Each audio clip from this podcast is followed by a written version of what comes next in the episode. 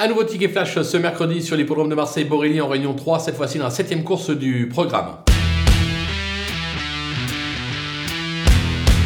Là encore, dans cette épreuve, on va tenter un 2 sur 4 avec euh, le numéro 2, euh, Frappe Fort, euh, qui marche fort justement actuellement.